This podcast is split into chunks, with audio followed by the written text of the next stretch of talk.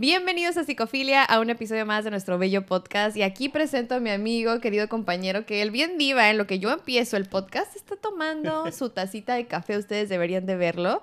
Y pues con ustedes, la estrella de este podcast, Ricardo Ramírez. Gracias. Escuchando los aplausos. Suficiente, suficiente. Gracias, qué amables, qué divinos, Sí. gracias. Pues es que tú, yo dije 3, 2, 1 y tú dándole el sorbo.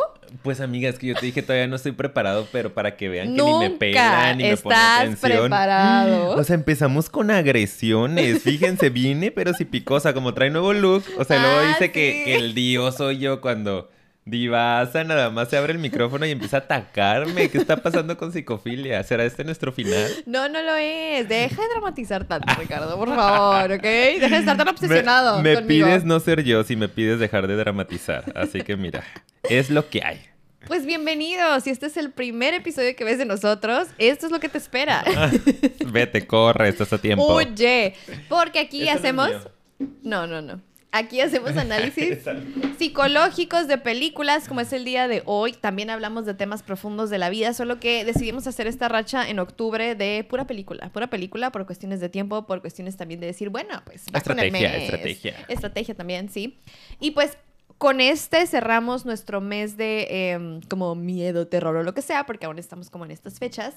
Y ustedes ya vieron el título de este pues video de qué vamos a hablar el día de hoy, amigo. El día de hoy vamos a analizar la película de Babadook.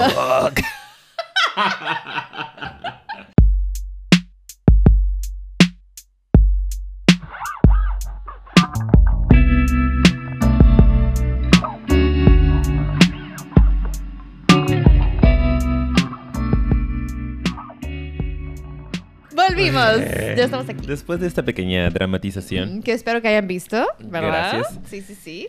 Ya estamos, ya estamos. Vamos a empezar. Sí, Una es que, película ¿sabes más. qué? A mí me gusta empezar muy así porque siento que me activo. ¿Sí te fijas? Como Sí, que empezamos agarrando la cura porque es como, bueno, ahora sí.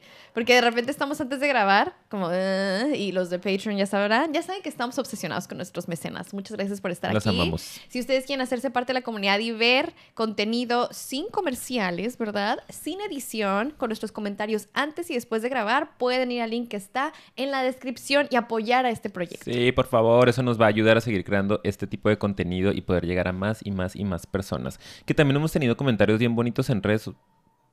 En redes. Escuché un sonido muy, muy raro. Dije, los ovnis ya llegaron acá de que. Una aliens. historia Ajá. de nuestro productor que le valió aquí.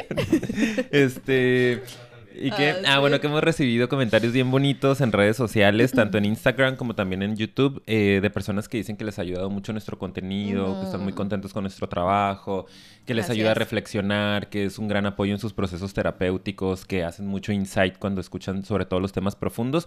Entonces, pues bueno, hay que apoyar para que podamos seguir grabando más seguido. Así y ya es. está. Ahora sí empezamos. Ahora sí empezamos. Y pues bueno, repetimos, aquí analizamos películas de manera psicológica desde el punto de vista psicológico, como ya sabrán. Siempre me gusta decir esto para quien recién nos ve, ¿verdad? Sí. Bienvenidos, bienvenidas. Bienvenidos, bienvenidas, Este, bienvenidos. Sí. Y va a haber spoilers. Spoilers alert. A partir de ese punto vamos a empezar a hablar de la película Babadook. Y No, vamos no, a ver, dila como lo dijiste. Ya, suficiente, suficiente, suficiente. Y eh, pues vamos a contar básicamente la historia de la película, analizar los personajes y va a haber muchos spoilers. Entonces les recomendamos que vayan a ver la película primero. Eh, igual si no la quieren ver porque hay gente que dice, "Ay, la neta no me la quiero aventar, quédense al análisis Está porque bueno. va a haber información muy importante. Solo usamos de pretexto la película para hablar de temas que son psicológicos e importantes. Sí, en- esta película en esta ocasión, la verdad, sí tiene temas bien interesantes Sí. que estábamos bien emocionados viéndola porque la vimos juntos, porque a mí me dio miedo, ya, ya sé que ya medio hablamos de eso, pero pues si quieren el chismetero, vayan a verlo, sí, a nuestro Patreon. Pero pues, este, sí, o sea, la verdad es que la estábamos viendo y estábamos de, volteándonos a ver como... De que, mm, ya, aquí sí. Y Paulina. Sí, agarra así, apuntes, aquí traemos de guioncito. Sí. Qué chismoso. No, y es que tiene mucho, mucho contenido, ¿no? Entonces vamos a abordar diferentes temas. Y pues bueno, vamos a empezar, ya saben, como siempre, platicando básicamente la película, ¿verdad? Hablando acerca de, pues, de los temas que traemos y pues por Un poquito la sinopsis, ¿no? Sí, por la Como, ¿De sinopsis. qué se trata la película? Pues es eh, dila tú en esta ocasión. ¿Sí? Yo he dicho las ¿Más o últimas, menos? sí. Ok, bueno, me ayudas porque entre los dos, porque no soy muy bueno para la sinopsis. Sí. Hablo de más. Pero bueno, se trata, o la película comienza cuando van en el coche, en el carro, eh, un matrimonio, ¿no? La mujer va embarazada, no se ve claramente, pero luego nos podemos dar cuenta de eso, y va camino al hospital a parir, ¿no? A tener a, a- a su bebé. Entonces, en el camino al hospital tienen un accidente y el esposo muere. Y pues ese mismo día nace el bebé. Ellos quedan intactos y solo muere el esposo. ¿Cómo se llamaba? ¿Daniel o cómo? No me acuerdo. Mm, Oscar. Oscar.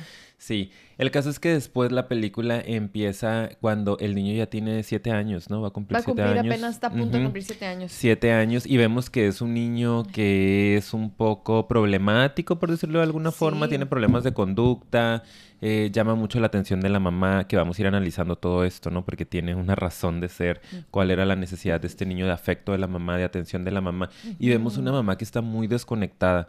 em, está como pareciera que de repente medio nublada, ¿no? La veo como no presente. Es muy evidente que está muy anclada al pasado. Eh, se ve insatisfecha, se ve frustrada y se ve que no tiene un buen vínculo con este niño. En varias escenas te puedes dar cuenta que no hay una buena vinculación. Entonces, bueno, después encuentran un libro, ¿no? Macabro. Curiosamente, un libro macabro que tengo por ahí también mis hipótesis, se las diré al final, eh, en el estante, en la librería de la casa. Y la mamá se lo empieza a leer para dormir al niño. Para esto el niño ya tenía pesadillas, ¿no? El niño constantemente tenía pesadillas Sí con, tenía. con monstruos. El caso es que empiezan a leer el libro y este libro es el libro de Babadook, ¿no? Que es un monstruito, es un ser por ahí extraño que tiene como una forma, no sé, dedos afilados que parecen cuchillos o tijeras y vestido como con traje, ¿no? Y Ay, un sí, bien sombrerito. feo. Sí, y está atrás de ti, amiga. No, ¡Ah! ¡ay! Es que yo le digo a Ricardo, paréntesis, que, o sea, tanto ya él, nuestro productor y él, siempre me han dicho de como, no, a mí me da más miedo cosas que pueden pasar en la realidad. Yo no, yo soy una niña. Es como, ay, cosas que no existen más me dan miedo. No eres una El niña, eres una mujer adulta, asúmelo. El monstruo. O sea, puede pasar algo súper así que puede totalmente pasar en la vida real. Y yo, "Neh". Me. Monstrillo ese y yo, está atrás de mí. O sea, no sé por qué soy así. Iba a estar abajo de tu cama esta Yo soy esa persona que si me cuelgas la toalla en la puerta, yo es como, ahí está el Babadook. Me está No. viendo en la noche. Va a estar, va a estar, va a estar no. en la No, noche. amiga, cállate. Suerte. Suerte. Bueno, ya, ya. Pero bueno, entonces eh, al leer este cuento pareciera que algo se destapa o algo se empieza a desencadenar y aparece ser una posesión demoníaca, vamos a decir, ¿no? Lo vamos a analizar de una manera distinta, pero en la película parece ser esto, que empieza a, a hacerse como cargo del cuerpo de la mamá, ¿no? Y la mamá empieza a tener actitudes muy violentas contra el niño, contra su bella mascota y Sí. contra todo mundo. Y bueno, el final, Bueno, eso- pues lo vamos a ir espérate, explicando sí, sí. conforme vayamos avanzando en el análisis. Básicamente algo así, espero que me hayan entendido sí, y Claro. espero que ya la hayan visto. No, sí, sí, sí, sí, está súper bien. más o menos, más o bien. menos, más o menos, ok. Mucho, mucha información, de hecho, de más. De más, de más. Y eso fue todo, se acabó. Esos son nuestros análisis.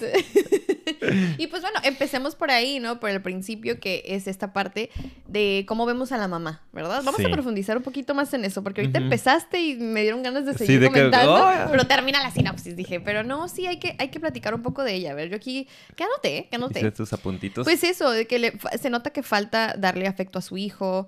Tenemos aquí el dato, pues, que no celebra los cumpleaños. Para darnos un ejemplo de en qué nivel no conecta con su hijo, pues, o sea, no celebra sus cumpleaños el día del cumpleaños, este, no le hace fiesta, incluso parecer, ¿no? Como que no, no quiere hacer gran eh, evento o celebración, porque, pues, evidentemente es el día en que falleció también, pues, su esposo, ¿no? Ujú. Eh, pero pues ahí ya te dice mucho cómo, o sea, el niño pues con el derecho obviamente a celebrar el día que nació, que tu mamá esté constantemente cambiando la fecha como si no qui- quisiera recordar, eh, porque pues obviamente, ¿no? O sea, eh, tu nacimiento le recuerda algo trágico y tú, tú sabes, ¿no? De alguna manera, o sea, aunque el niño no comprende a profundidad, pues sí sientes el rechazo, ¿no? Como a ver. ¿por qué? ¿Por qué a mí como que, ¡pum! Me hace hacia el lado, ¿no? Claro. Eh, y se ve muy, es lo que aquí tengo también anotado, se ve como muy cansada, muy reprimida en sus emociones, como siempre se ve cansada. Eso es algo que así como que, así como, como es muy si- clásico de la ansiedad y de la, Sí, de la depresión estrés, de la también. represión, de emociones. represión. Ujú. Te salen cansancio, ¿no? Normalmente. Pero también, pues, las personas depresivas están muy cansadas siempre. O sea, Sí. es, una, es una característica también, como que no tienen fuerzas. Y se ve así como que desmotivada. Y a la par, pues, como es la relación con el hijo, pareciera que le molesta. Sí se ve muy evidente como que... Como si hasta le resultara así como incómodo, ¿sabes? O, asfixiante. Esa es la ¿Sabes palabra. que me dio un poquito este, Kevin Moms Vibes. Ah, como sí, el- sí. la- analizamos la película de Tenemos que hablar de Kevin y también esta mamá Ay, así se veía, ¿no? Que cómo Como, nos odian las mamás en ese episodio, ¿no? No es contra ustedes, las queremos Sí. mucho. Fíjense que nos dicen, va- vayan nuestros hermosos seguidores a decirles algo a las personas de ese Ay, episodio. Nosotros. Ay, o sea, algo, amor, algo, algo amor, algo. Vayan y díganles que no se metan con No, los- ¡Ah! no, no, no, algo amoroso, explíquenles, por favor. No, ya, o sea, pues es que hay gente que es como, Pues les tocas Ah. fibras sensibles, yo Sí, creo, ¿no? Como que les das ahí en cosas que no tienen trabajadas y de volada brincan y de que, ay, sí, la mamá siempre tiene la culpa, mugre psicólogos, que están más locos ustedes. Y yo como, pues sí, estamos más locos a lo mejor, pero también las mamás a veces tienen la culpa. Pero bueno, eh, hay que entender el todo, ¿no? Y lo hacemos para generar conciencia, no para juzgar, no tiene que ver con eso. Obviamente no hay mamá perfecta, pero si podemos conocer un poco más a profundidad cómo afecta la vinculación, el apego que tiene una mamá con un hijo, pues qué bueno, ¿no? Para poder prevenir futuros sociópatas sí. y psicópatas. Y era broma, ¿eh? no vayan a decirles nada. No. O sea, a mandar amor nada más. Nada más, nada Este, más. Arcoíris y sí. unicornios. Sí, pero bueno. Bueno, yo quería Te dio comentar... vibe, te va- ajá, como la mamá de Kevin. Me, me, me dio es- esas vibritas también así como medio desconectada, ¿no? Pero esta parte, por ejemplo, de no celebrar el cumpleaños el día que realmente había nacido este, este niño, que nunca me acuerdo de los nombres, disculpen, no sé si tú los tengas por ahí, pero no. El Eh, niño no me acuerdo de su nombre. Bien desconectados de él también, pobrecito. Nosotros, em, Ah, Sam. ajá, ah, Samuel. sí, Samuel, sí, Samuela, sí. No, no. Samuel. Sí, sí, sí. Em, ¿Y luego en qué estaba? Ah, sí. ¿Y yo dónde estaba? Eh, ah, sí. Que tiene que ver con que esta señora no había cerrado su proceso de duelo. ¿no? Exacto. Porque yo estoy de acuerdo, o sea, no estamos juzgando, obviamente no es sencillo, si hubo una muerte, sobre todo trágica, inesperada, en el día del nacimiento de este niño, por supuesto que cualquiera de nosotros tendríamos un recuerdo, ¿no? Al respecto, pero bueno, pasa un año, pasa dos años, pasa tres años, y esto lo vas trabajando, vas avanzando en el proceso de duelo. Y de pronto ya estás más preparado para hablar de la persona, para recordar la fecha, para recordar el ser con más amor que con dolor. Hemos hablado un poco ya de, tenemos un episodio de duelo, duelo, ¿no? Por ahí.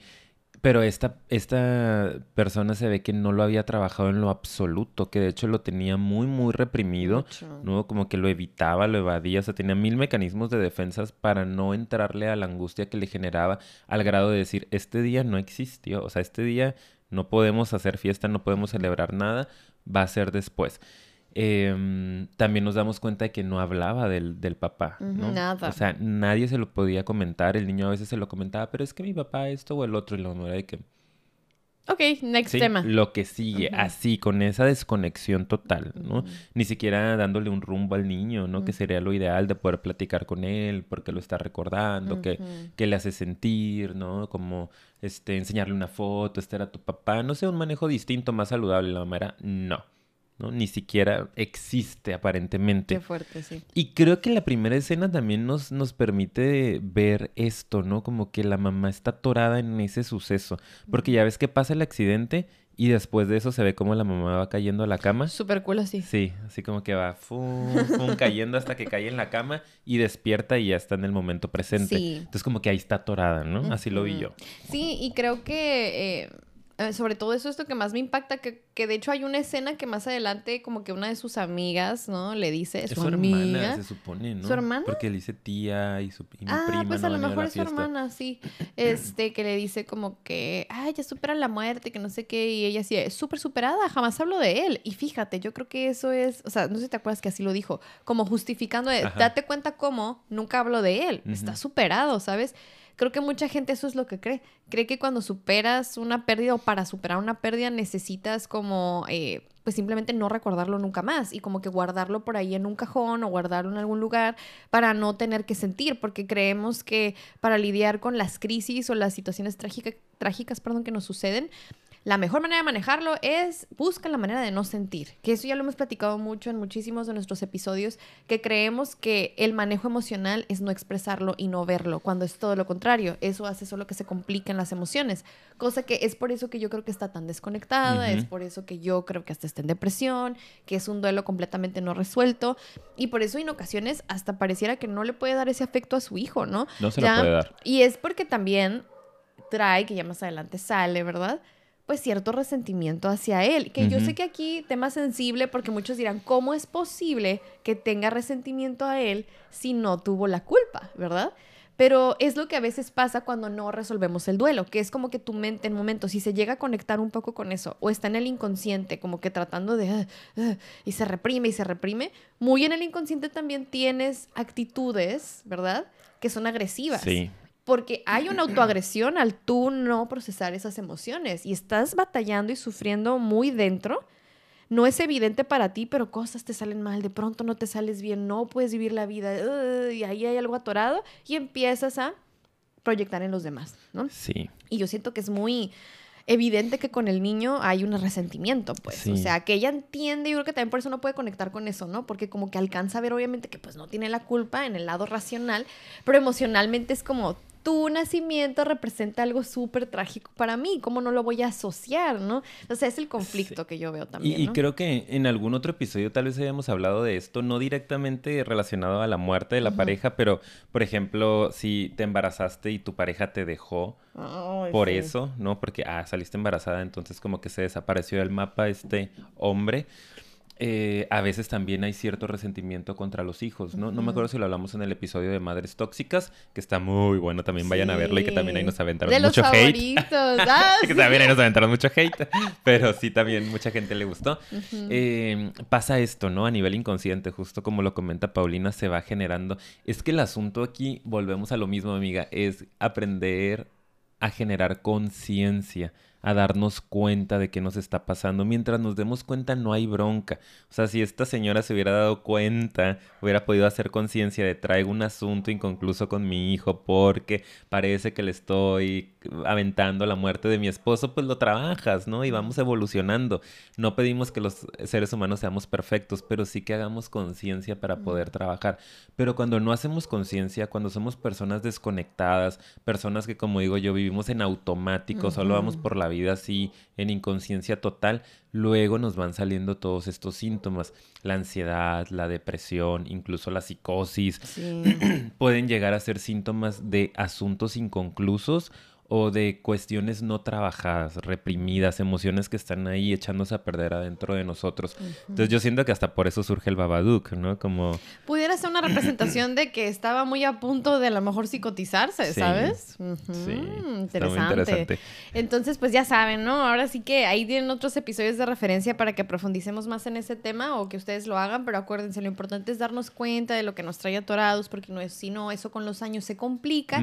Y si quieres irte muy a lo que representa, representa el Babadook, ¿no? Que ahorita vamos a platicarlo también, pues puede ser eso, ¿no? O sea, puede ser que representa, em, yéndonos más a lo simbólico, pues esas emociones y el duelo no resuelto, ¿sabes? Y que en algún punto te va a tronar sí o sí. Y en ese momento, aunque leer el libro fue lo que representó el que tronó, realmente pudo haber sido cualquier otra cosa, ¿sí? O sea, lo, lo, lo, importante aquí es que llega un punto para todos nosotros en que algo nos llega y nos detona y tú no sabes qué va a ser ni en qué intensidad va a ser. Entonces, hay que ir a trabajarlo. Acuérdense, ya teníamos mucho rato sin decir esto, pero que nosotros lo que más recomendamos es vayan a psicoterapia. Por favor. Eso es lo, pues, ¿cómo vamos a hacerle para darnos cuenta? Pues tenemos que tener este espejo frente a nosotros o alguien que nos ayude a poder comprender estas situaciones porque por nosotros mismos, pues está cañón, Es complicado. Y es que desafortunadamente se nos ha metido esta idea de que a veces la gente cree que la inteligencia emocional, ahora que está más de moda el término,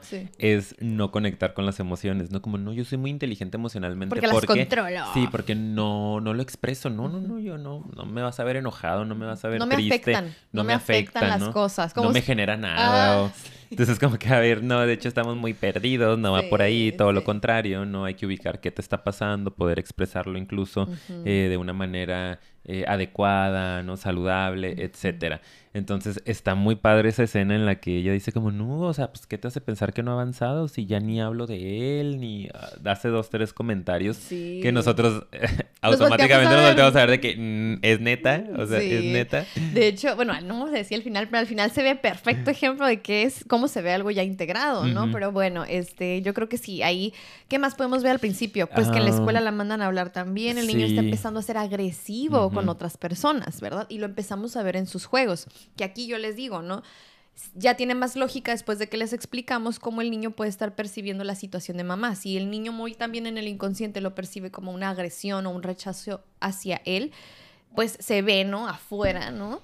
Como eso, eso que está sintiendo lo está proyectando en otros y empieza a ser agresivo, ¿no? Y empieza como que a atacar, y empieza como que va. Eso y también la cuestión de siempre llamar tanto la atención de ella. Es como siempre está mamá, mamá, mamá, mamá. Así como de que, de que tú lo escuchas y dices, no se, no se calla, ¿no? A veces, o sea, digo, ahora ya entendemos por qué, pero creo que también la directora muy sabiamente lo supo hacer así como de que como para que tú sientas lo que estaba sintiendo la mamá, a lo mejor, ¿no? Como, como que irritante, ¿sabes? O sea, es como, ¿por qué no para de decir mamá? Y ella se me hacía curioso porque ignorándolo, ¿sabes? Así como...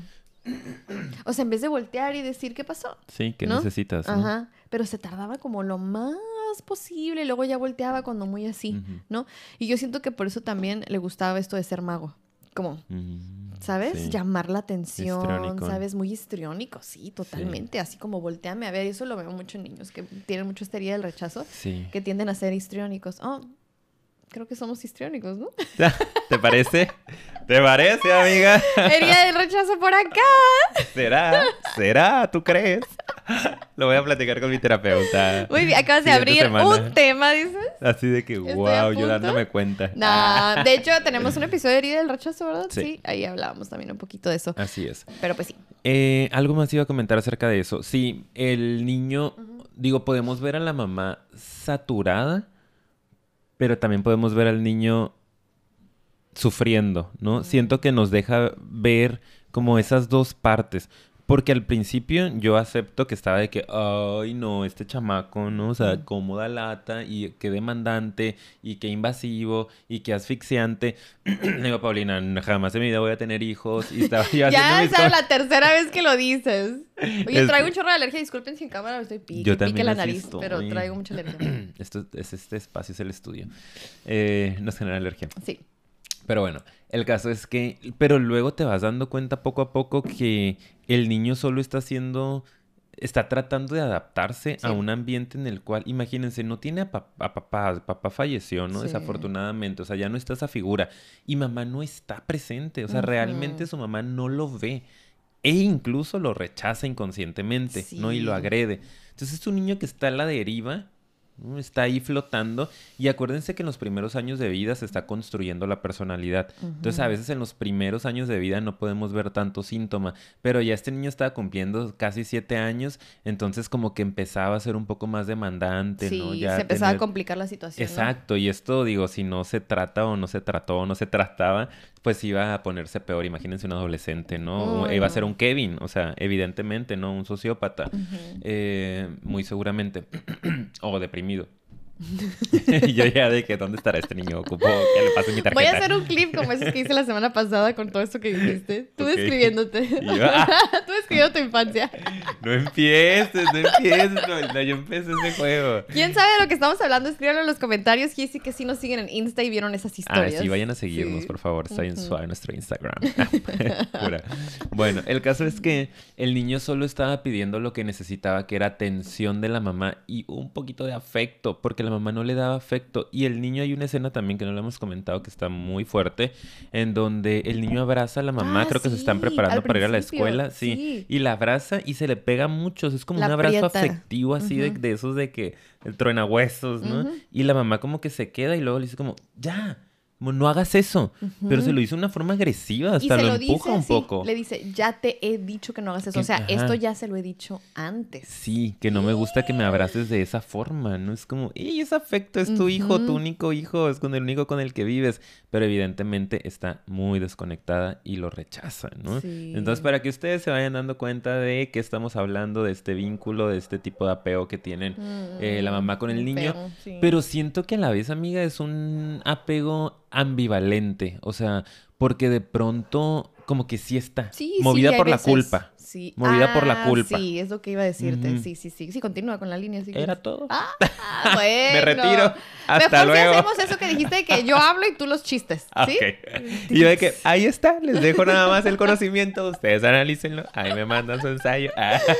No, pero este, sí, porque es algo que yo anoté también. Ahí ya estoy viendo los apuntes. Este, algo que anoté somos expertos para que vean. fue que de hecho muchos papás a veces hacen eso, que es como que cuando son agresivos o se equivocan de repente o sienten que están ausentes, etcétera, etcétera, etcétera, ante alguna equivocación o, o- o agresión que tienen, compensan a través de la culpa con cosas materiales, pues que eso es lo que hacía mucho como que la mamá, ¿no? Como te llevo a comer, te doy una nieve, o sea, porque ni siquiera compensaba, así que tú digas, Te "Ven, abrazo, te pido una... Una vez que sí le pidió perdón, creo, pero así leve y como que toda... "Ugh", Pues sabes acá. que le dijo, te voy a llevar a Ah, no sé sí, dónde, Chuck E. sí, Cheese, voy a Sí, decir. es cierto.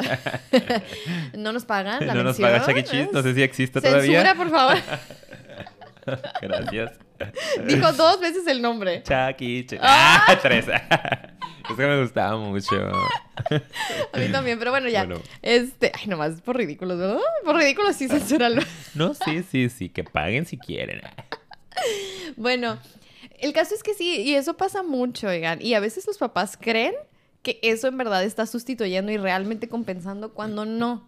O sea, lo que hace es eso, que como que se torna muy ambivalente la situación, no sabes qué esperar de este papá, de esta mamá, eh, no sabes si sí entonces estuvo bien o estuvo mal lo que hiciste, ¿sabes? O sea, confunden mucho a los niños, niñas, de verdad, ustedes no saben. Entonces, pues nada más quería decir esto, porque Sí. no creo que sea muy adecuado. Sí, no, para nada. Y de hecho siento que estos actos como de ir a pedir perdón es más para ellos como papás, ¿no? Que para los hijos. Porque, por ejemplo, tengo una paciente que apenas la vi en entrevista y ahorita se me vino a la cabeza porque ella me contaba que uno de los síntomas es que ha empezado a ser más agresiva con su hija. Tiene una hija de dos años, es mamá soltera y que la ha sangoloteado, digo yo, ¿no? Varias veces. Entonces yo le preguntaba que qué pasaba después de esas sangoloteadas, ¿no? Esos días, porque me dijo, han sido dos veces nada más, pero me preocupa. Y yo como que, bueno, ¿y luego qué viene después, no? Y dice que una sensación de mucha culpa y que ha ido llorando en la madrugada a decirle que perdón, ¿no? O sea, mientras la niña está dormida llorando a la mamá de Oh. perdóname, ay, no te quise hacer eso.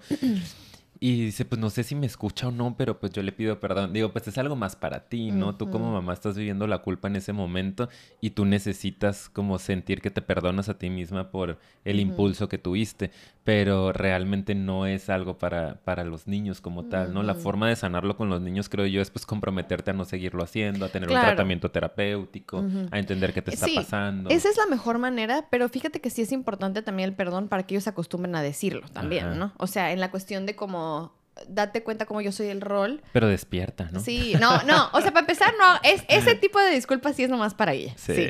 Pero si lo quieres hacer en el momento, está padre como Sí. ejercicio, para que vean que, que es, o sea, va a tener, el perdón para ti va a ser sanador, pero para los niños en ese momento aparte va a ser de aprendizaje, ¿sabes? Eso es lo interesante, que va a ser así como de, ah, aprovecha, sí, das una lección. Sí. Ahí como que muy por debajo del agua estás formando en ese momento. Yo así es como lo he visto. Pero definitivamente sí, en ese momento sí es, eh, en, en cuanto a conciencia y profundidad de lo que implica el, perro- el perdón, sí, porque obviamente a los dos años, pues, ¿qué vas a entender en la profundidad? Sí es para que tú te comprometas también a no volverlo a hacer Claro. e identifiques tu error, ¿verdad? Y, y también trates, pues, de no volverlo a hacer. Y yo no estoy, fíjate, porque sí ahorita me estaba como... Voy a, voy a volver a decir lo, lo que dije hace rato. No es que esté mal compensar tal cual, sino que hay que entender cuál es la manera de hacerlo. Por ejemplo, es importante eso. Es más valioso a veces pedir una disculpa, eh, no debía hacerlo, para la otra, ta, ta, ta, y luego ser consecuente, ¿sí? Y esa es la mejor manera en que puedes este, compensar, yo creo. Si a veces implica reparar el daño, es más, yo creo que a través de como un vínculo o algo más que, o sea, una actividad que realmente puedan conectar, pero ir y comprar cosas, la Sí. verdad es que los niños no necesitan ese tipo de estimulación a esa edad, es todo lo contrario, entre más puedas conectar afectivamente, mucho mejor. Sí, y, y menos le veo el sentido a que se lo dé solo después de una agresión, ¿no? Como... Es que esa es la ambivalencia Sí, y es donde dices, ok, exacto. eh, esto es normal, entonces es normal recibir agresiones porque después en el circo de la violencia viene como que la luna de miel, diríamos, ¿no? Entonces es como, Y acuérdense que la ambivalencia es de lo que más daño puede hacer a la mente humana. ¿eh? O sea, nos divide, nos disocia, nos hace tener como que estas dos imágenes de nuestra mamá de es una bitch, discúlpenme que lo diga así. bueno, es que esta Sobre todo en esa escena, porque esa escena cuando lo lleva a comprar la nieve a ese lugar, que ya no lo voy a decir, que no era ese, pero ajá, Chucky, no sé cómo se llamaba. Eh, antes había habido una escena muy fuerte en donde el niño está, mamá, tengo hambre, mamá, tengo mucha hambre. Ya había entrado el Babadook, creo, ¿no? Sí. ya se había hecho presente por ahí. Y la mamá está así acostada porque no había pegado ojo en toda la noche y le dice, ¿por qué siempre tienes que estar hablando? ¿Por qué no te puedes callar? Si tienes tanta hambre, ve y come, pip, shit. Y así como... Y el niño se queda así, ¿no? Pasmado y se va corriendo y es cuando ya regresa a pedirle disculpas y luego se lo lleva a comer nieve. Entonces digo, ahí es una situación muy ambivalente en donde, oye, estás siendo súper mala con él porque es una agresión muy fuerte, muy fea.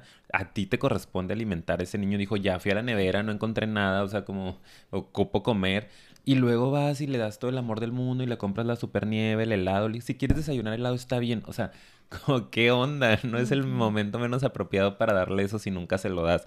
Porque entonces estás configurando una relación ahí como bien, bien bien perversa, no sé. Sí, no, y que de hecho hemos hablado de relaciones tóxicas en donde pues eso pasa, es que es, violento, la verdad, y, y, es en parte el círculo de la violencia, es como que primero viene esa agresión y después viene como que la culpa de la persona que fue, este, bueno, que fue el agresor, y luego ya compenso, pero compenso de una manera que es así. Entonces, lo que estamos haciendo es que esto los niños lo van a normalizar y cuando una pareja se porte así con ellos, ah, así es el amor esto es el amor, ¿no? Sí, o sea, que me violenten y pues siempre y cuando luego me regale flores o me lleve aquí o me pida muchísimas disculpas si se super humille. Ah, ok, está bien. Sí.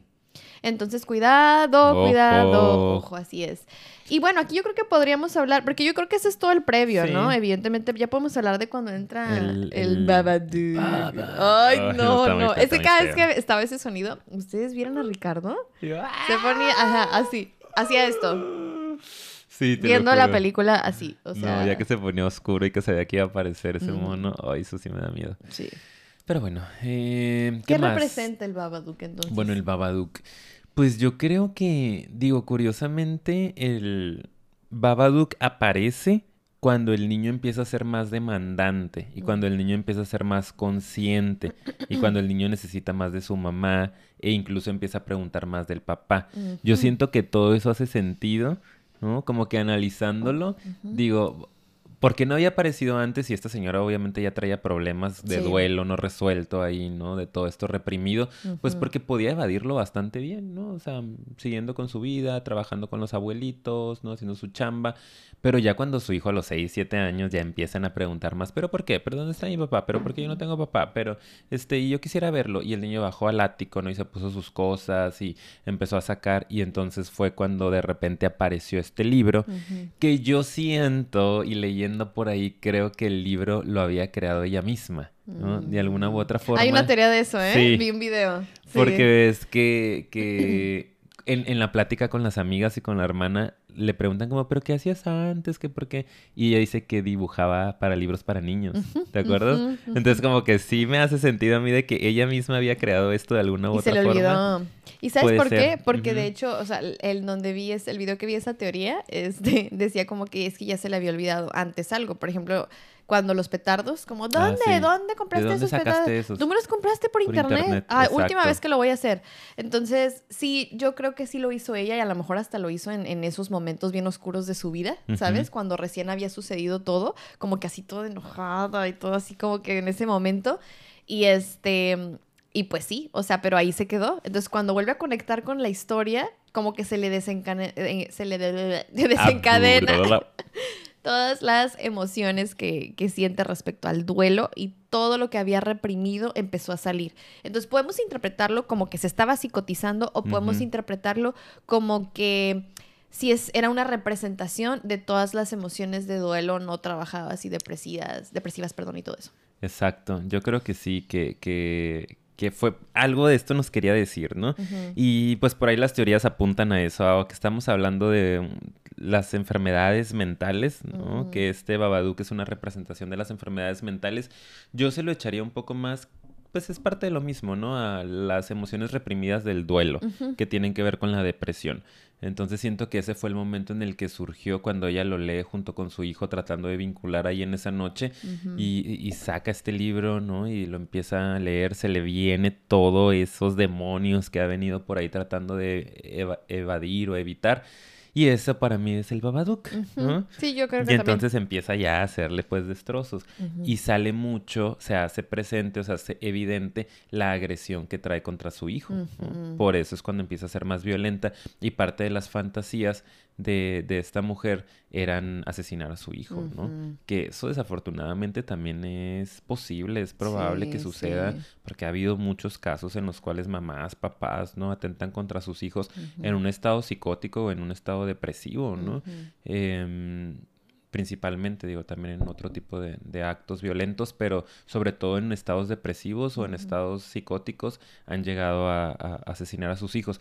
Entonces, esa era mucha de su fantasía, ¿no? Como contra él, contra él, contra él, contra él. ¿Por qué? Porque representaba para ella la culpa de quien, este, pues por él, por ir a parirlo, es que había muerto el papá, ¿no?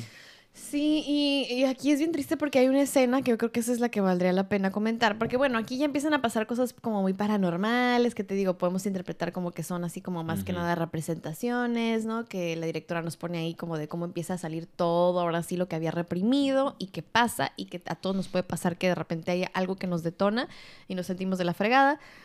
Pero yo creo que aquí lo relevante es cuando se supone que es poseída por el Babadook, que para mí eso representa como como que en ese momento conecta muchísimo con sus emociones y empieza a vivir ese duelo y entonces empiezan a salir todas las cosas. Y sí, o sea, aparte de que empieza a imaginarse como que lo asesina y como que ya lee el libro completo en algún otro punto y ahí ve, ¿no? Que eso es lo que había fantaseado ella. Eh, cuando habla con él, esa escena tan fuerte, cuando, o sea, va enojada y como que, que, que, rompe la puerta del cuarto. Ay, qué fea. Ay, no, horrible, sí. Porque, ay, mató al perrito. ¿No te acordabas de eso ya él? O sea, yo no me acordaba. Horrible. La quieres matar en ese momento a esa mujer, te lo juro. ok.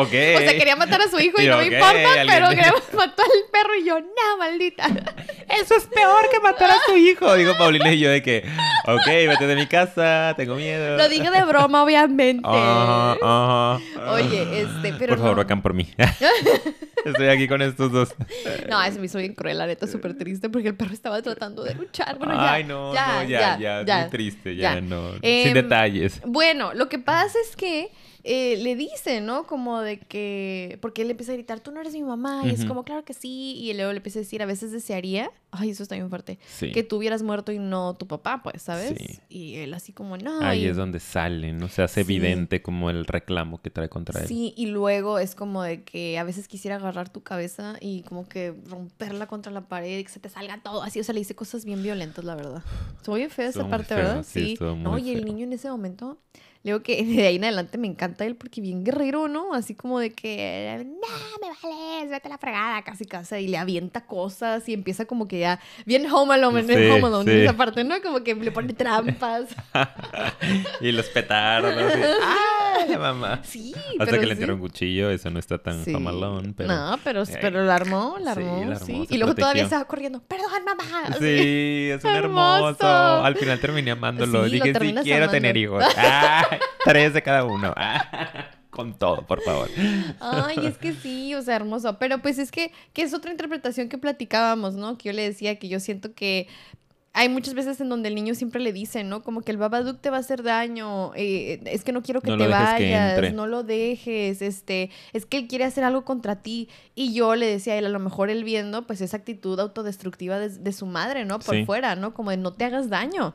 O sea, casi, casi a lo mejor está diciendo, pues no te quites la vida, por favor, ¿no? Porque es que le decía, no te vayas, no te vayas. O sea, como, pues a dónde, ¿no? No te desconectes de ti, ¿no? No te desconectes y no te desconectes de mí por consecuencia. Porque también la otra escena que se me hace bien impresionante es que cuando después del niño de hacerle todas estas trampas a la mamá, termina noqueándola mm.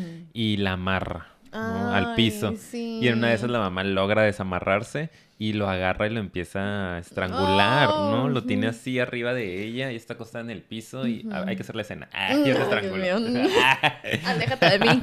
¡Corre! Y el niño está así como sufriendo todo el pobre, pero la acaricia. Ujú. Le agarra, le agarra así su carita. Sí. Y él. ¿Te acuerdas de esa escena? y lo está acariciando. Y yo así de que... Y en ese momento es cuando se le sale el. Babadook. Pero yo Después le de eso decía, empieza a vomitar el Babadook. es que yo le decía a Ricardo que para mí eh, un amor muy incondicional es el de los niños hacia, hacia sus padres. Siento que en esa etapa... Sí. Como, Como al los perro que perros. mataron. Ay, no. Pero es que, y yo Kind sé of. que a veces uno puede decir, ay, no, porque a veces son bien convenencieros. O sea, no, acuérdense que son patrones aprendidos por cosas que nosotros hacemos y ellos interpretan que así se tienen que relacionar con nosotros, ¿no?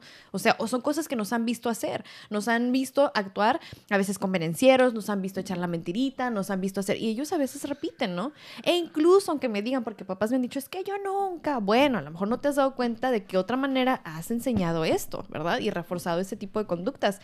Pero cuando empezamos a nosotros a hacer como conciencia realmente el amor más o de los más incondicionales que hay, pues yo siento que son los de los niños, porque los niños ven a sus padres y a sus cuidadores como lo máximo, Sí. son sus héroes, ¿sabes? Es como, y cuando tú estás niño no alcanzas a ver a veces eh, tanto realmente la profundidad de los defectos de tus padres, ¿no? O sea, no pasa de un, ay, qué mala. en serio, sí, ese es el mayor insulto, Sí. qué mala eres, ¿sabes? Pasaste. Sí, sí, sí, sí, malvada, ¿no? Y ya, pero realmente no entienden, pues, más allá. Entonces, yo siento que ese amor tan hermoso, condi- incondicional y puro que le dio fue lo que la hizo al final conectar y decir, "Ah, o sea, esta es mi criatura, ¿no? Entonces, Sí. para mí es como, hoy los niños, o sea, así como te pueden sacar de tus casillas, si tú aprovechas o alcanzas a ver más allá, te están enseñando valiosas lecciones, ¿ok? Porque son nuestro espejo, son espejo de así de tus propias áreas de oportunidad, pero también del enorme amor y potencial que tiene esa relación. Y está muy romántico a lo mejor lo que estoy diciendo, Poquito. pero yo creo que sí es muy... bueno. Terapeuta infantil al fin y al cabo. Bueno, es lo que me toca ver. O sea, los niños al final, no importa, no importa lo que pase, es como, ah, son sus héroes. O sea, en serio lo son. te voy a hacer llorar, te voy a hacer llorar. Estoy llorando, amiga. Tatiana, ¿eres tú? Ah. Sí, no, pero La reina de los bueno. niños. Este... Entonces, eso la sano. Sí, yo creo que sí. Y este, algo más iba a decir de. Ah, Pues como. que lo vomitan, ¿no? Lo pues ya, lo que vas, que lo vomita, ya rompiendo todo el romanticismo. Vomita el bábado, sí. Sí, lo saca Negro como negro, como la tinta, pero era como Sí. la tinta. O sea, La tinta del libro. es que sí, porque luego cuando. Yo sí, porque ves que cuando llega a la comisaría, es trae la mano como toda llena de tinta, de esa tinta como china con la que dibujan. Entonces como que también eso hace pensar que ella escribió el libro y luego como que lo que vomita es eso, ¿no? Parece como es negro, como tinta. Pero quién sabe. Tal vez estoy inventando. Tal vez traigo al Babadook. ¿Sí? Ay, ¿eso qué? ¿Eso qué? No. No, lo no. mandaron. Eh. Eh, no, es que iba a decir que No sé qué el niño nunca renuncia a su mamá y eso está muy interesante porque la mamá sí puede renunciar al niño, pero él nunca la suelta, él sabe que esa no es su mamá y tiene mucho que ver, por ejemplo, con lo que pasa con una mamá con algún trastorno, ¿no? Porque yo he tenido hijos de mamás con trastorno bipolar, con depresión. ¿Has tenido hijos? Sí, es ah, fuerte. He ¿eh? tenido hijos Sí. con varios ah, regados, yo sí, Así sí. sonó. O sea, he con tenido en consulta hijos de varias mujeres. Así de que ya no sé qué estoy diciendo, pero bueno. El caso es que he atendido a pacientes que son hijos de, así suena mejor, ¿verdad? sí, sí. De personas con algún trastorno. Y es esto, ¿no? Es como entender que tu mamá es una y tu mamá con el trastorno es otra. No sé si me estoy explicando. Sí, Y esto es lo que este niño veía, ¿no? Como que decía, es que ah, tú no eres mi mamá, tú no eres mi mamá. Como en ese estado de depresión mayor, profunda, ya casi con este, alucinaciones, no eres mi mamá. Y yo sé que debajo de ese trastorno está mi mamá, mi mamá amorosa, que está sufriendo por el trauma de haber perdido a mi papá y como... Digo, obviamente un niño no tiene este entendimiento desafortunadamente, pero en la película quisieron ponerlo ahí, ¿no? Y se me hizo muy lindo también. Sí, está hermoso. Oye, ¿cuánto llevamos? Porque quiero decir una cosita más que ya es el... Ah, vamos súper bien. Como, lo empecé como tres minutos tarde. Ah, ok. Ya no, casi estamos cerrando. No, estamos casi cerrando porque creo que aquí, pues ya que viene, que vomita. Yo quiero decir Ajá. eso, vomita, Vomita, vomita, vomita, y vomita, y sigue vomitando. Después de que lo vomita, Ya lo dijiste. de nuevo, eh, ya empieza una escena bien padre, que ahí es donde yo siento que está también bien simbólico, que es como que el Babadook ahora empieza a agredir directamente, no a través de, sino, o sea, empieza a agredir a su hijo. Y ella lo que hace Mm. es que es como si ya esto no lo tengo inconsciente guardado, lo pude sacar, me doy cuenta que esas emociones están ahí y están lastimando a mi hijo y lo defiende. Y ya entonces conecta con él y dice, aléjate de mi hijo, ¿sabes? O sea, como que, ok, están esas emociones ahí. Y de hecho salen hasta de for- la forma de su marido, ¿no? Ujú. Ah, sí. Pero no voy a permitir que tú o eso, yo como combinarlo y que le haga daño a mi hijo, ¿ok? Son cosas diferentes. Y me encanta porque es que esa es parte de cómo, cómo se trabaja. Casi, casi, o sea, y que obviamente son, son escenas bien fuertes, bien de que dices, ay, que... pero es que así se viven a veces las emociones, de manera tan fuerte, como que dolorosa, se ve que está sufriendo, que le duele, que es algo hasta físico. Pues sí, a veces por eso es que lo estamos evitando tanto porque es, es físico, o sea, el dolor emocional se fusiona y, y tú lo sientes, lo sientes aquí en el pecho, en el estómago, en tus músculos, entonces se ve una lucha y al final sí defiende al niño y se hace chiquillo ahí todo el babadook. Y eso es cuando logras de alguna u otra forma separarte del trauma, ¿no? Como que puedes reconocerlo y decir, sí traigo todo esto cargando, pero no soy yo. Y no es contra él realmente. Es un tema que yo tengo que resolver, que yo tengo que solucionar y nada tiene que ver este pequeñín que pues estaba en la panza, vamos a decir, ¿no? Y que en el necesitaba vientre. protección Claro, de su mamá. Exacto. Entonces está, está bonita esa última Mm. escena, ¿no? Que está en medio del drama, de la pelea con el espíritu, lo que sea. Prácticamente está peleando contra su depresión y diciendo, Sí. ¿sabes qué? No te lo vas a llevar, ¿no? Lo estoy dañando y no lo quiero dañar. Es mi hijo y él me necesita. Sí, así son las sesiones psicoterapéuticas, ¿eh? Como Más si te estuviéramos sacando el demonio. Así es, así es. A veces con un ramito de cilantro. ¡Ah! con un huevo para... no, no es cierto. no es Con agua así bendita, Sí, ¿no? de que. ¡ah! Invitamos al padre cura. ahí sentado. Eh, No.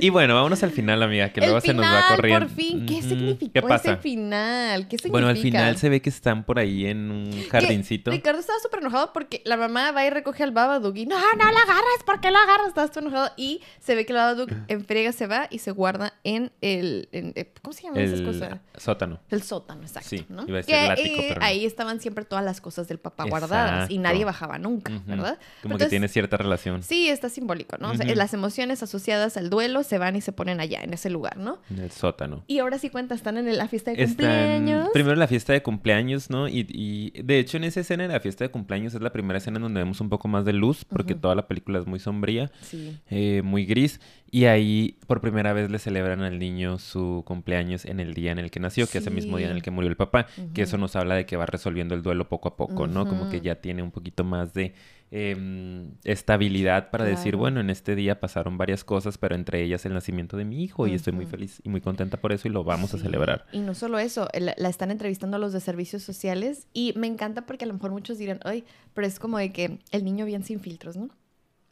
Sí, es mi primer cumpleaños que me celebro y que no sé qué, y es como, ah, Porque mi jaja". papá murió el día que nací, porque Ajá, siempre sí, decía. empieza a decirlo todo así y me encanta porque ella en vez de como evadirlo como siempre por primera vez también dice y lo, lo dice hacia los de servicios sociales como más entera, sin querer como decir, ignoremos lo que acaba de decir y vamos a la otra cosa. Dice como, ay, es que este, pues, o sea, mi hijo habla como su papá, o sea, hasta hace referencia a él, dice todo lo que le pasa por la mente, es como él. O sea, primer signo de integración. Y lo siguiente después es, creo que dice, hace otro comentario. No me acuerdo. Ay, yo tampoco, fregado. Pero hace otro comentario, así como de, sí, este, falleció o algo. O sea, habla, habla del papá otra vez, ¿sabes? Estuvimos pasando por cosas complicadas Ah, porque dice ya, es que ya tiene dos semanas que no regresa a la que no va a la escuela. Y dice ella como Sí, que Algo en relación va, a eso. va a regresar. Estuvimos arreglando algunos asuntos, Sí. algo así. Sí, sí, ¿no? sí. Que hace entender pues que ya está más en contacto con el tema. Y que de hecho también a lo mejor por eso apareció el Babadook, porque digo, ya comentamos el, el- nuestra teoría, ¿no? Como todo lo que venía acumulado y como el niño en ese momento ya empezaba a demandar más, pero también ya iba a ser el cumpleaños. O sea, esto pasó dos semanas antes de, de que fuera el cumpleaños, o sea, un aniversario más de la muerte del papá, ¿no? El número Ujú. 7. Sí. Entonces como que todo ahí se le juntó y Se le juntó y por salió. Y acuérdense que los trastornos mentales, entre menos los atendamos, más se van complicando, se van agravando.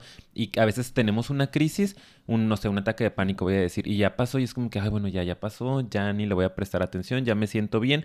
Y en tres meses, seis meses, un año te da uno y te da peor, más duradero, más intenso. Y igual te lo brincas y ya está. Mientras no lo atiendas, va a ir haciéndose cada vez más complejo, más grave, más agudo. Entonces hay que ponerle atención desde el primer síntoma. Para eso estamos los que estudiamos psicoterapia, para ayudarlos y prevenir que se pueda hacer algo más peligroso para ti o para los demás.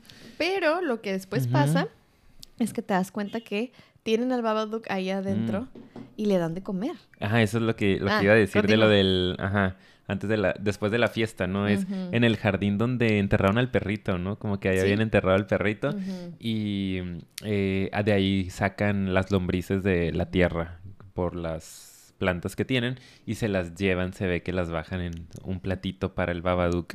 Entra nada más la mamá, ¿no? Y ya le dice al niño como que espérame allá afuera, ¿no? Y, ella baja sola. Y el niño fuerte que le pregunta, ¿voy a poder bajar alguna vez? Ajá. Y le dice, cuando seas más grande, que nosotros lo interpretamos en que a lo mejor ya que crezca va a entender esas emociones que están ahí guardadas y la complejidad de lo que fue realmente la muerte de su padre, ¿no? Pero ahorita todavía no. Y que también, ay, se me puso la pelchinita, no sé por mm. qué. Anda por aquí el Babadook. Ay, ya, Ricardo. ¡Au! Me lastimé. Ah, el Babadook. Maldito. Este, ya empezaste con las autoagresiones, amiga. Cuidado ya él.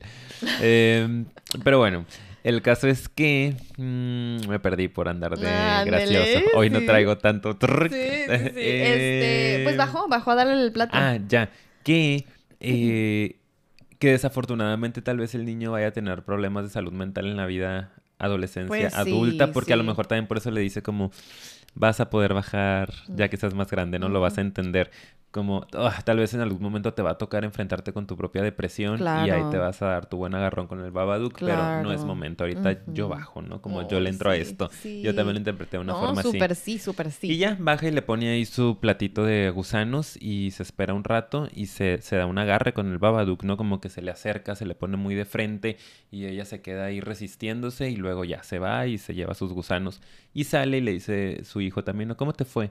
Como quise, esta vez no estuvo tan mal, ¿no? Como, pues a veces va a ser así, ¿no? Va a haber momentos, sobre todo cuando hemos tenido pérdidas tan dramáticas, tan cercanas, como un accidente es una muerte dramática porque es inesperada, de una pareja es también muy terrible, eh, cuando están sobre todo a punto de tener un bebé. Sí. Entonces va a ser así el proceso de duelo, ¿no? Va a implicar que en algunas ocasiones estés regresando a ese dolor, pero hay que tener conciencia de ello, hay que irlo trabajando y poco a poco va a ser menos doloroso, menos frecuente, menos constante, como lo dijo ella, ¿no? Esta vez no me fue tan mal. Habrá otras que te vaya mal, que tengas que llorar, que tengas que recordar con dolor, pero bueno, hay que confiar en el proceso y en la evolución. Así es, y de hecho sí, yo creo que nada más para cerrar eso último, lo que me gustó fue que dejan ese mensaje de cómo cuando tenemos una pérdida, ahora hablando específicamente de eso, eh, es un antes y un después, pues son cosas que nunca, o sea, esas emociones nunca van a desaparecer por completo. Me gusta porque ella se enfrenta a él y como que, ay, Leo le dice, no pasa nada, no pasa nada, eso es lo que le dice. Como, como diciéndose a sí misma o esas emociones, está bien que estés aquí y podemos con esto, ¿no? Y a veces va a ser peor, a veces no tanto. Y y puedo vivir con ese dolor y ese dolor a veces va a llegar y a veces no, pero no tiene que ser igual de fuerte. Aprendemos a vivir con eso. Y aunque de manera extraña, si no interpretas esto, dices, ay, ¿qué onda? ¿Por qué dejan esa incomodidad ahí metida? ¿Por qué no nada más se deshacen? Pero es que en el libro decía, en el cuento, nunca te puedes deshacer del Babadook. Y, Una vez que entra. Ajá, eso se puede interpretar también de dos maneras, que si es un duelo, realmente nunca desaparece el dolor y todas las personas que han tenido una pérdida lo van a entender, nunca desaparece, más puedes vivir con él y se hace muchísimo más manejable y adquiere diferentes formas. O también realmente una enfermedad mental en cierto nivel nunca desaparece, ¿verdad? Más bien aprendes a manejarla, tolerarla, mm, manipular, no sé si me explico cómo lo quieran poner. Se puede ver de las dos maneras también. Creo que sí. Pues yo creo que ya. Ay, qué padre película, me encantó. Sí, me gustó para el análisis, está muy padre. Y siento que no está tan tan de miedo. ¿eh? Si son muy miedosos, vayan a verla. Sí, no pasa nada. Porque yo también soy, bueno, somos somos medio miedositos.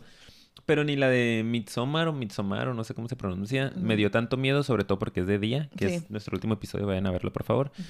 Eh, ni esta, o sea, bueno, a lo mejor porque también la estaba viendo de día y la estábamos viendo juntos, pero no tiene tantas escenas de que te hagan brincar o escenas grotescas como la de Midsommar, que esa sí se me hizo más de que, qué bizarro.